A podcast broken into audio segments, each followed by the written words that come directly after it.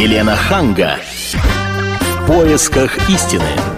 Здравствуйте, здравствуйте. Я Елена Ханга вместе с Ольгой Медведевой. Здравствуйте. Приветствую вас. И сегодня мы поговорим на тему, которая интересует абсолютно всех.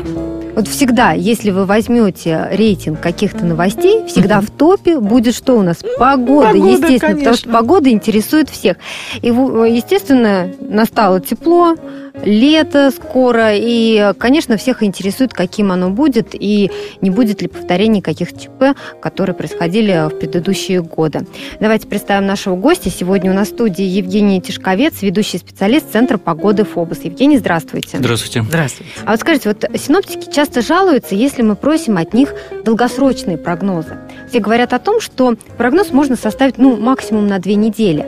Вот неужели сегодня а, нет каких-то современных технологий, которые помогают сделать долгосрочный прогноз максимально верным? Ну, в общем, конечно же, методики э, есть, а- они э, совершенствуются. Вот, э, я напомню, что буквально каких-то 30 лет назад прогноз на сутки, если он оправдывался э, с вероятностью 0,9, то он считался довольно-таки успешным. А на сегодняшний день наши физико-математические модели позволяют нам э, с такой же э, оправдываемостью 0,9, 0, даже 0,95 уже разрабатывать прогнозы ну, на 5-7 суток, скажем так. Ну, естественно, с каждым днем этот процент падает, но тем не менее вот э, вероятность 0,9 выдерживается. И здесь чести метеорологов нужно сказать, что ну, ни одна специальность, ни одна профессия, которая так или иначе сопряжена с э, вот, теорией вероятности, э, оправданности событий, она не может похвастать такими успехами. Поэтому, конечно же, мы развиваемся, мы идем вперед. Вот, и, э, естественно, за последних 10 лет буквально вот, в связи с внедрением мощнейших суперкомпьютеров, а я для справки доложу вам такую информацию, что наши супер ЭВМ, они по быстродействию, они из самых мощных вообще в России. Единственный супер ЭВМ, который превосходит, это э, машины, которые используются на вот, командных пунктах э, ракетных Ну, Евгений, войск назнач- стратегического э, назначения. Не хочу вас обидеть, но вот вы сейчас сказали самые мощные в России э, самые точные в России. Но вот э, по сравнению с западными машинами, наверное, все-таки не самые точные, потому что э, много лет назад, когда я жила в Нью-Йорке, они могли предсказать погоду с точностью, ну, вот до района э, города. Вот они говорили, там вот в Бруклине будет солнце, а в Манхэттене, скорее всего, ну, я сейчас преувеличиваю, там пойдет дождь, и все это прекратится тогда-то и тогда-то. Вот что, все-таки у нас разные машины? Нет, эм, у нас разные подходы, разные математические модели. Конечно, ну, штатовская национальная метеослужба, она одна из передовых, вот, а поскольку э, одно из преимуществ это то, что у них э, по территории э, всей страны, как, собственно говоря, и в Европе, достаточно э, густая сеть метеорологических наблюдений. У нас же, ввиду нашей обширности, вот, э, так или иначе, э, ну, я для справки скажу, что примерно на каждых 20-25 километров вот, по нормальным сегодня э, требованиям должна быть стоять метеонаблюдательная станция. Вот. У нас же этим у- условием удовлетворяет, ну, скажем так, сеть с большой натяжкой на европейской территории России, ну, а за Уралом, в Сибири, на Дальнем Востоке там э, буквально черные дыры. Поэтому, конечно же, вот эти прорехи, они э, так или иначе неблагоприятно сказываются на Елена, а вот точности. вы вообще заметили, что прогнозы стали более точными в последнее время? Не Вы заметила. ориентируетесь на прогнозы Я еще как ориентируюсь, потому что у меня ребенок утром уходит, и я должна знать вообще, во что ее дети, для меня это важно. Но вот я э, как раз хотела, вот опять же, при всем моем уважении, спросить, а вот всех остальных людей, вот если мы накосячим, грубо говоря, нас наказывают рублем. Вот, Оля, мы вовремя не сдадим передачу, нас может вызвать начальник и сказать, вы знаете, вы сорвали эфир, вот вы лишаетесь зарплаты. Так, Или где-то не так что-то сказали, да? Да, да, да, да. А вот э, у вас есть какая-то шкала наказаний? Вот вы нам пообещали снег, да, снега нету, а мы вот побежали, поменяли. Ну, опять же, я сейчас дурачусь, Мгм. но э, резину на машине, а снега все нету, нету, нету и нету. Вот э, как вас наказывают? В этой ситуации, наверное, сложно говорить, что нас можно или нужно наказывать. Ведь- вся наша наука – это на физико-математическом моделировании будущего сценария вот Пятого океана. И э, ну, мы все учились в школе, в высших учебных заведениях и прекрасно понимаем, что такое теория, что такое теория вероятности. Поэтому, ну, наказывать человека за то, что та или иная модель, она, ну, скажем так, допустила ошибку ложной тревоги, ну, это несерьезно, вы же понимаете. Вот. Но, а что касается точности, Точность, она в любом случае растет. Ну, и то, что успех вы... у вас определяется точностью? Да, а, оправдываемостью события, то есть того или иного события. Здесь э, вот вы привели пример э, с Бруклином, с точностью, как говорится, до километра. Э, у нас тоже есть такие возможности, поверьте, но зачастую в рамках отведенного эфира, ну, допустим, вот взять такой мегаполис, как Москва, да, это 50 на 70 километров, по-моему. Вот по карте порой видно, что, допустим, допустим, северные районы Москвы зацепит э, там атмосферный фронт, там будут ливневые дожди, а на юге где-нибудь в Бутово будет ярко светить солнце. На западе э, э, они пройдут лишь местами, а на востоке сядут туманы. Но в рамках отведенного эфира мы, скажем так, ухитряемся простую фразу «местами кратковременный дождь». Мы не, не можем конкретно сказать, что в Бутово будет Более такой... обтекаемые формулировки Да, нет, если, если нас конкретно спрашивать о каком-то районе, районе. Вот, и э, мы, конечно же, ответим. Ну и второе, вы знаете, рублем наказывать, ну, я думаю, наш центр ФОБОС, он, э, это коммерческая организация, я замечу, что это не государственно, и то, что он превратился из небольшой э, компании, э, которая, кстати, была создана бывшими военными отставниками. Вот все мы военные метеорологи, и вот из небольшой компании мы на сегодняшний день э, прогнозируем по всей России, начиная с Дальнего это Востока. компания? Да, это частная компания по всей России, начиная с Дальнего Востока. Ну и, по сути, по любому региону земного шара. И, ну, вы, наверное, прекрасно понимаете, нам бы не платили э, за наши прогнозы. Э, вот, и Они это... у вас совпадают с гидрометцентром? Э, я не берусь брать. Мы, конечно, э, смотрим, что дает гидромедцентр. Гидромедцентр все-таки это больше такой научно-оперативно-прогностический орган. Он, конечно, безусловно, у него ресурсы интеллектуальные и так далее. Но мы, э, мы все-таки, скажем так, используем свой боевой опыт. Вот. А, кстати, у военных метеорологов все-таки подходы несколько другие. Они, вот, что касается там наказания, ответственности, там более жесткий подход. Он это выработанная такая армия армейская уже подготовка, сопряженная с минимумом информации, но с определением вот верных прогнозов точности. и точ, точности. Вот это я могу сказать, что у нас это более жестче и более ответственнее.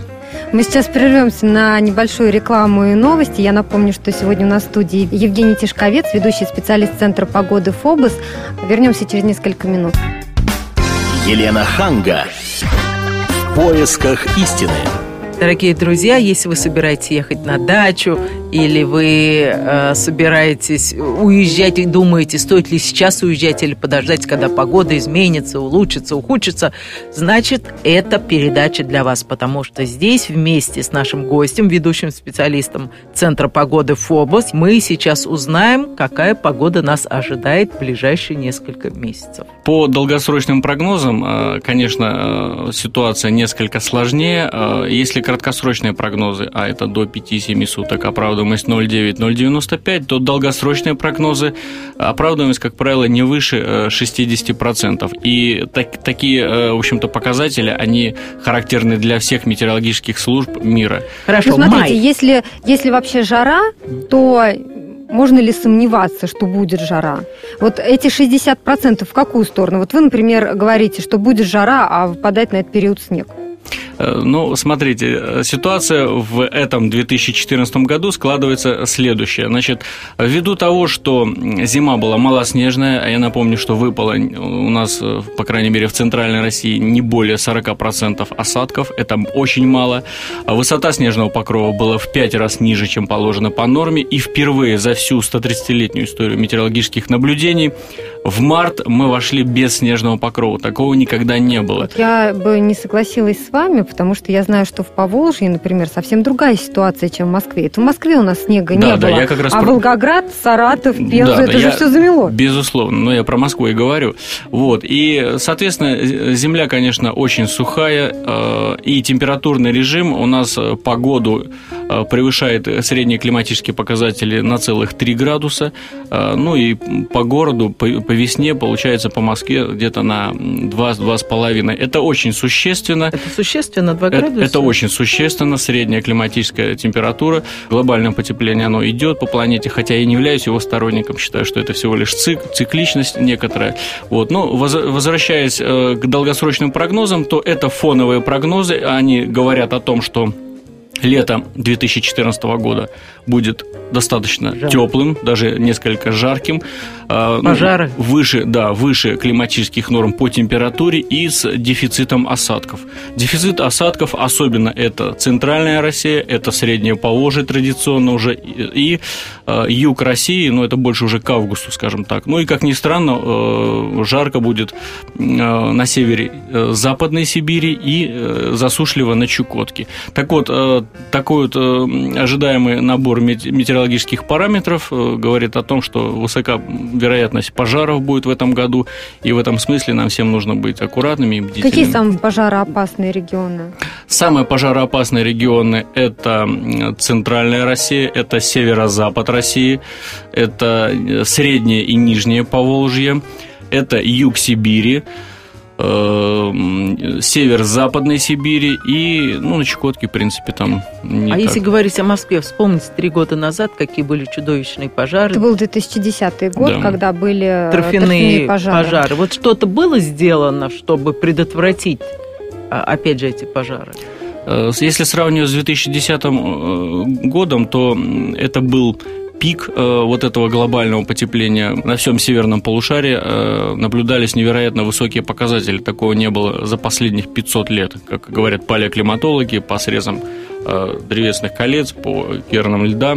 Вот. 2014 год вряд ли будет таким же аномалийным и таким же катастрофическим. Вот. Но, тем не менее, он будет засушливым. э, Этот период теплый и э, довольно-таки жарким. Ну, здесь еще можно добавить э, к этому то, что сейчас, в общем-то, мы постепенно сваливаемся в этот период из э, климатического оптимума, так называемый период э, межледниковья.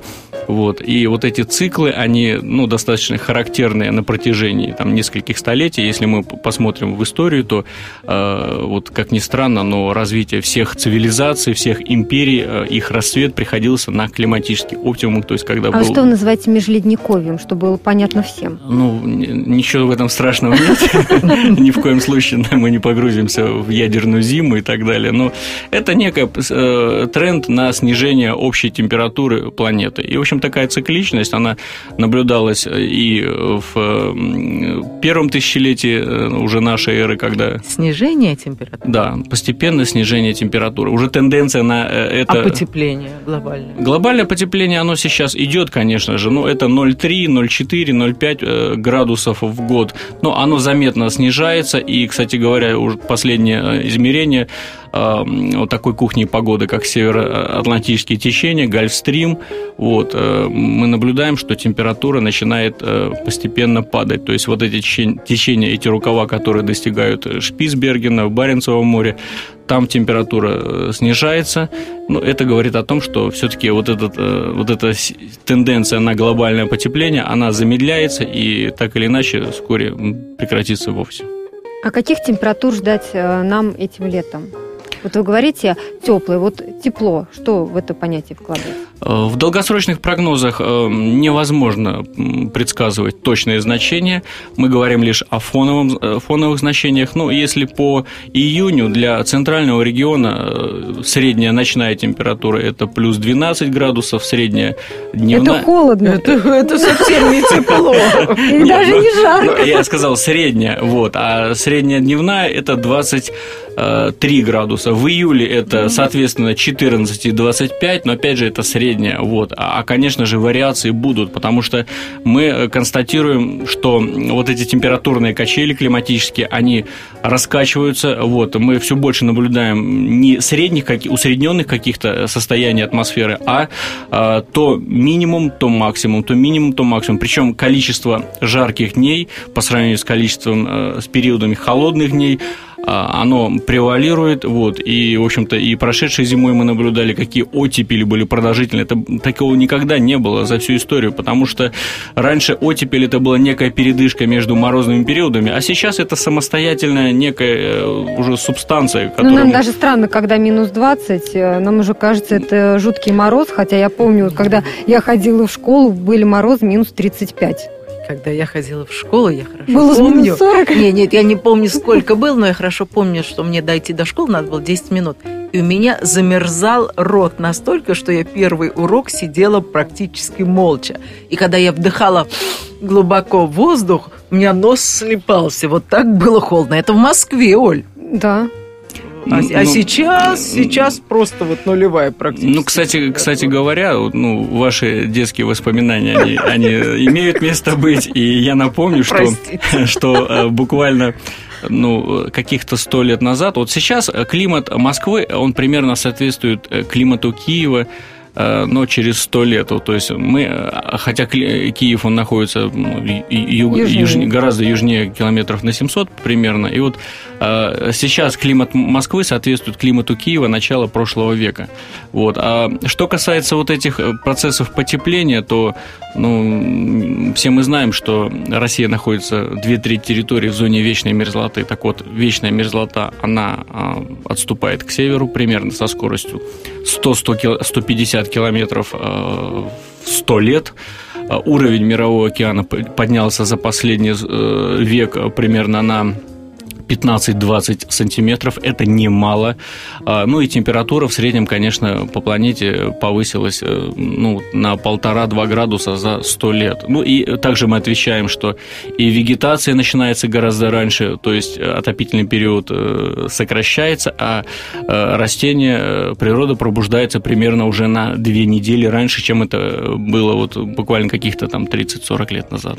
А вот вы говорите э, о том, что ледники отходят, э, то есть наши северные регионы, они становятся теплее. Да, да, и температура, кстати, почвы, вот э, вечных мерзлот до глубины там 40-60 сантиметров значительно повысилась. Да. И, ну, в том числе и шапка ледовитого океана, она сократилась на треть, хотя сейчас эта тенденция несколько вроде преломилась, но тем не менее, а ледовая шапка Северного Ледовитого океана, она является таким основным лакмусовой бумажкой изменения климата. То есть... А как это все отразится на нашей жизни?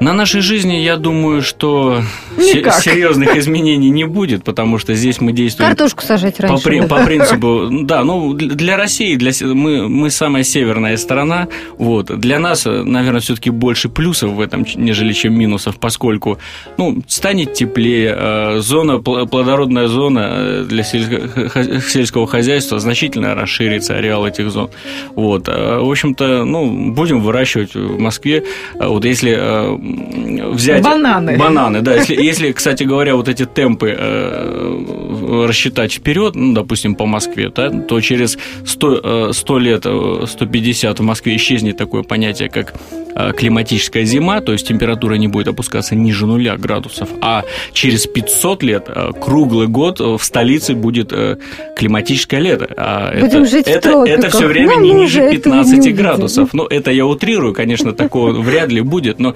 больше плюсов, чем минусов. Хотя минусы очевидны. Если поедет зона вечной мерзлоты, вы сами понимаете, вся инфраструктура, все, что под это заточено, строительство, конечно, тут будут большие проблемы. Мы сейчас прервемся на рекламу и новости. Я напомню, на студии Евгений Тишковец, ведущий специалист Центра погоды ФОБУС. А, через несколько минут продолжим. Елена Ханга. В поисках истины. Сегодня мы говорим о том, каким будет лето 2014 года. И у нас в студии Евгений Тишковец, ведущий специалист Центра погоды ФОБОС. И Евгений утверждает, что несмотря на то, что очень хорошо работает, гарантий того, что произойдет или не произойдет, а, он давать не может и, и не должен. А я все-таки считаю, что вот давайте послушаем, что нам сейчас расскажет Евгений, и потом пригласим его через пару месяцев и проверим. И если это все не совпадет, все-таки надо какое-то ввести наказание за введение в заблуждение населения. То есть вы предлагаете в конце лета, если оно не будет жарким, позвать Евгения И да, наказать и его его. прямо в прямом эфире. Но скажите, а как в других странах, э, как э, наказывают э, людей, которые не справляются со своими служебными обязанностями? Ну, их, наверное, выгоняют с работы просто-напросто. Вы знаете, понимаете, дело в том, что а, вот качество прогнозов, оно, а, кроме вот м, обычного моделирования, да, это очень существенным образом зависит от опыта синоптика. То есть, как в любой э, про То есть это все очень субъективно. Это очень субъективно. Вот, допустим, у нас даже говорят, что вот два синоптика, два прогноза. Чем, конечно, чем, конечно, опытнее синоптик, тем, безусловно, качество его выше. И э, в, в данном случае, вот, ну, допустим, мы, как говорится, от- отвечаем своим лицом. То есть, вот, ну, проврался, в следующий раз тебя не позовут, э, у тебя не спросят, тебе не позвонят. Вот. Здесь, здесь репутация стоит на кону, и мы за это отвечаем.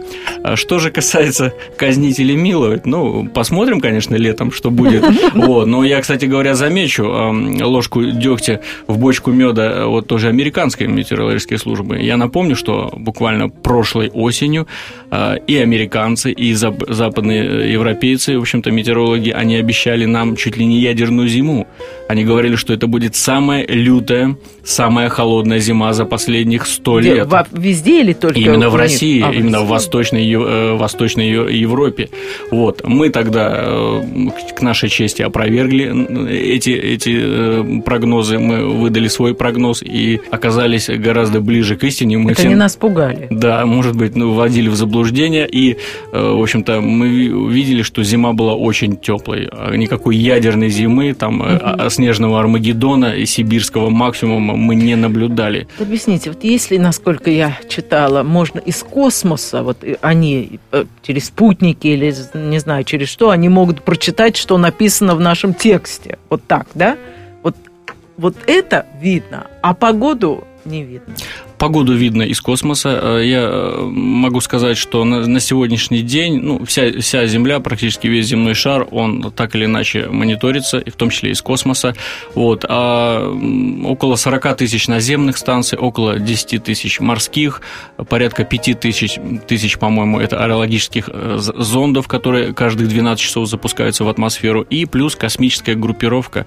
Постоянно непрерывно идет контроль, но в моделях до сих пор не учтен был мировой океан. Почему? Потому что в мировом океане не было наблюдательных станций. Были какие-то морские буи редкие, были какие-то наблюдения с судов, проходящих в тех или иных акваториях морей и океанов, но это не было систематизировано. А известно, что именно мировой океан, он является кухней погоды. Именно там зарождаются и циклонические вихри, и эль-ниньо, и ла-ниньо. Скажите, вот помните, это в Таиланде было чудовищное э, вот это вот Цунами. Цунами? цунами. Но вот такое огромное явление. Неужели его не видно заранее из космоса? Ну, есть, конечно, методики, но э, и я думаю, что оно было видно, но здесь э, упирается все в систему э, оповещения населения.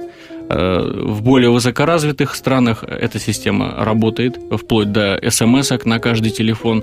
Э, Сейчас, кстати говоря, и наша МЧС внедряет такую э, систему оповещения, особенно в таких сложных регионах нашей страны, как на юге. Вот. Но так или иначе, мы ждем в скором будущем прорывных технологий в области метеорологического обеспечения. Объясню почему. Уже сейчас запущен такой международный проект, по которому весь мировой океан будет сканироваться буквально, ну, мы их называем морскими дронами, то есть они проходят э, буквально там, по-моему, около трех тысяч этих дронов, это автоматические станции, они ныряют на глубины, делают э, все необходимые замеры, соленость моря, температура, скорость течения, э, изменения и так далее и тому подобное. Потом выныривает эта армия дронов, передает все в оперативном порядке на спутники. Спутники ретранслируют в мировые центры данных, а это Москва, это Вашингтон, и это Мельбурн. Три мировых центра данных сбора метеорологических информаций. Ну, еще существует плюс к этому 16 региональных, то есть в различных странах. И когда вот весь э, этот поток информации, это мощные потоки информации о мировом, о состоянии мирового океана будет внедрен в модели, уверяю вас, мы увидим мощнейшее увеличение и заблаговременности прогнозов, и их точность, и оперативность. То есть в Когда этом смысле... это все произойдет? Ну, по нашим оценкам, с учетом всех переработок, я думаю, что лет через 5, 5-7 уже э, мы совершим буквально революцию в метеорологии. А вот вы говорите о системе оповещения. Я абсолютно вот на все сто с вами согласна, что а, если предупредить вовремя людей, то можно избежать и жертв. Но мы помним Крымск. А, и там как раз были проблемы с оповещением. Ведь а, люди, почему так много было жертв? А, люди не знали, как Люди им легли действовать. спать. Во-первых, они, да, ночью не знали, а, что э, грядет такое масштабное ЧП.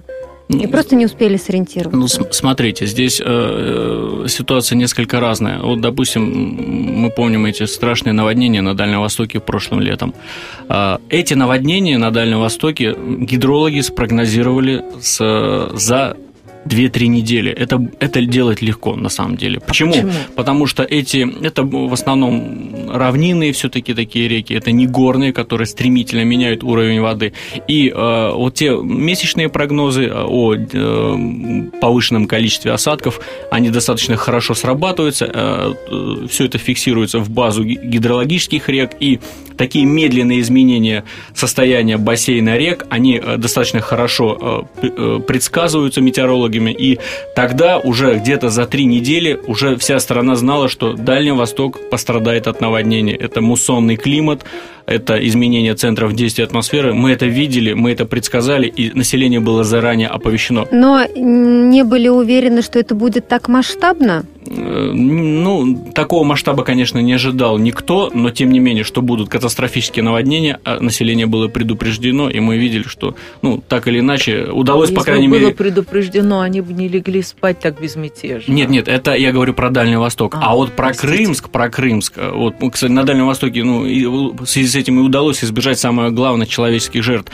Ну, а в Крымске там горные реки, это там уровень э, рек меняется буквально за несколько часов. То есть выпал мощный ливневой дождь, больше, ну, мы его называем тропический, больше 16 миллиметров в час. Река мгновенно выходит из берегов, и вот ввиду такого э, катастрофического дефицита времени, в общем-то, и все, все вылилось вот в такую беду, которая обрушилась на Крымск. Здесь, э, я думаю, что э, оперативность, ну, была, конечно, не на первом месте, но, но тем не менее, это, это стихия, и с этим очень сложно. То есть система должна автоматом срабатывать мгновенно, иначе несколько минут, и, и уже будет поздно. Ну, то есть получается, что если в первые там 2-3 часа народ не среагировал, то понятно, что будут жертвы. Это зависит от явления, это зависит от, допустим, ну, взять самое сложное прогнозируемое явление, как э, торнадо, смерч. Э, даже в Америке, где самая густая метеорологическая э, радиолокационная сеть, локаторы все время отслеживают, у нас тоже эти доприверские локаторы сейчас внедряются, они видят э, зарождение смерча. Так вот, считается, что если за 10 минут до возникновения смерча население оповещено, это считается успехом. То есть успел за 10 минут собрать вещи, спрятался в бункер, значит замечательно. Вот э, даль- э, более такого дальнего предсказания таких явлений локальных ну, не существует. А землетрясение? Ну, землетрясения мы не отвечаем за них, это не наша компетенция. Ну, там, наверное, свои методики есть, Ну конечно. вот смотрите, смерчи. Вот раньше для нас, например, они были не характерны. Но э, в прошлые годы, вот я помню, где-то в районе Тульской области, если Да, не- я да, не ошибаюсь, да, вот как раз был смерч. Э, Вы знаете, если э, поднять исторические летописи там, Древней Руси, то смерчи и тогда наблюдались. Конечно, это не характерно для среднерусской равнины, но 2-3 смерча на в центре страны э, наблюдались всегда. Вот. э, И здесь нельзя, понимаете, нельзя сказать, что сейчас что-то необычное творится в природе. Что касается, ну, мы действуем по такому принципу. Предупрежден, значит вооружен. Э, Как бы погода ни менялась, у природы нет плохой погоды. Есть даже такая шутка, что Нет плохой Э, погоды, нет, извините, да. я не соглашусь, смерчи, наводнение, это как Нет, нас я, не очень устраивает. Я, я в том смысле холод, там дождь, снег. Ведь дело в том, что даже шутка такая есть, что э, климат у нас, э, вернее, погода у нас хорошая, а климат все портит, да, вот. И если человек заранее предупрежден, он адаптирован, ну, кроме, кроме э, обычных наших дел, да, существует еще а, огромное количество сфер, которые очень сильно зависят от погоды. Вот я, допустим, прослужил в военно-воздушных силах 20 лет, и я вам скажу, что экономия от грамотного использования погоды в так или в целях планирования мероприятий эм, колоссальная. Вот. Евгений, я вас прерву. Мы сейчас уйдем на небольшую рекламу и новости. Напомню, на студии Евгений Тишковец, а, ведущий специалист Центра погоды ФОБОС. Мы вернемся через несколько минут. Елена Ханга. В поисках истины. Это последняя часть передачи, эм, которую мы обсуждаем, каким будет лето 2014 года. И самые интересные вопросы нашему гостю Евгению Тишковцу, ведущему специалисту Центра погоды ФОБОС, мы подготовили. Ольга. Да, давайте э, спросим Евгения об атмосферном давлении. Вот э, Елену, в частности, вопрос этот интересовал, да, ну, потому что, что очень много метеозависимых людей у нас в стране, да. Ну, безусловно, атмосферное давление э, э, серьезным образом влияет на самочувствие не только э, людей метеочувствительных, но и вполне здоровых. И основной причиной это резкие колебания атмосферного давления. Ну, когда они происходят? Безусловно, это когда в регион приходит циклон, это область низкого атмосферного давления. Давление может меняться на 40-50 единиц буквально за сутки, и вот такие резкие перемены конечно же, самым неблагоприятным образом влияют на самочувствие практически всех групп населения. Этим летом у нас ожидаются такие перепады серьезные в давлении? Ну, конечно же, они будут. Безусловно, время от времени к нам приходят циклоны, их на смену приходят антициклоны. Вот, и, конечно же, все это будет. А если это происходит медленно, плавно, то, как правило, никто этого не замечает. Ну и к тому же на метеочувствительность очень сильно э, влияет солнечная активность. Когда происходит деформация магнитного поля Земли, э, когда э, магнитное поле становится неустойчивым, а еще хуже, как если он возникают магнитные бури и даже жесткий магнитный шторм. А то... нас это ожидает? Да, время летом. от времени, конечно же, это будут эти периоды. А, как правило, они как раз совпадают вот с периодами вот этой жарких дней. Вот. И здесь, конечно, а, выходят из строя, ну, как говорится, не только люди, но и, и техника, и связь. Вот. И, кстати говоря, вот у нас даже были в свое время исследования, по которым мы пришли к выводу, что при вот мощных магнитных э, штормах Э, минимизируют все мероприятия, в том числе связанные с работой техники, потому что рассеянное внимание, несосредоточенность. Может, лучше на самолетах не летать? Вот.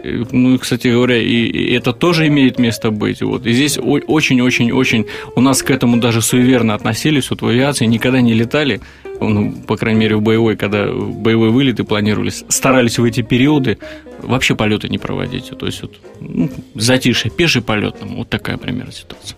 Но сегодня все равно самолеты летают каждый день, и очень трудно на это, пожалуй, ориентироваться. Безусловно, да? конечно. Сейчас э, сезон отпусков, и многие поедут, э, полетят за границу. Вот скажите, а, можно ли назвать регион, где самые Идеальные стабильные да, условия. условия, идеальные для проживания, для отдыха.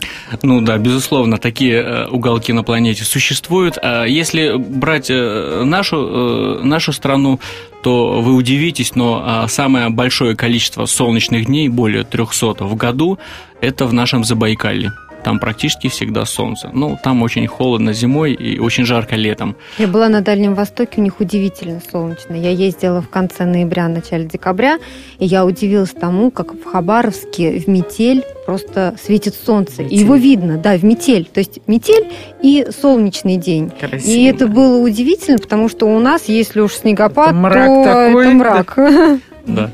Вот. Ну, а если э, брать весь земной шар, то э, здесь не случайным образом традиционно все мировые курорты так или иначе связаны с так называемыми конскими широтами. Это широты примерно 30-40 широта, причем как северные, так и южных широт.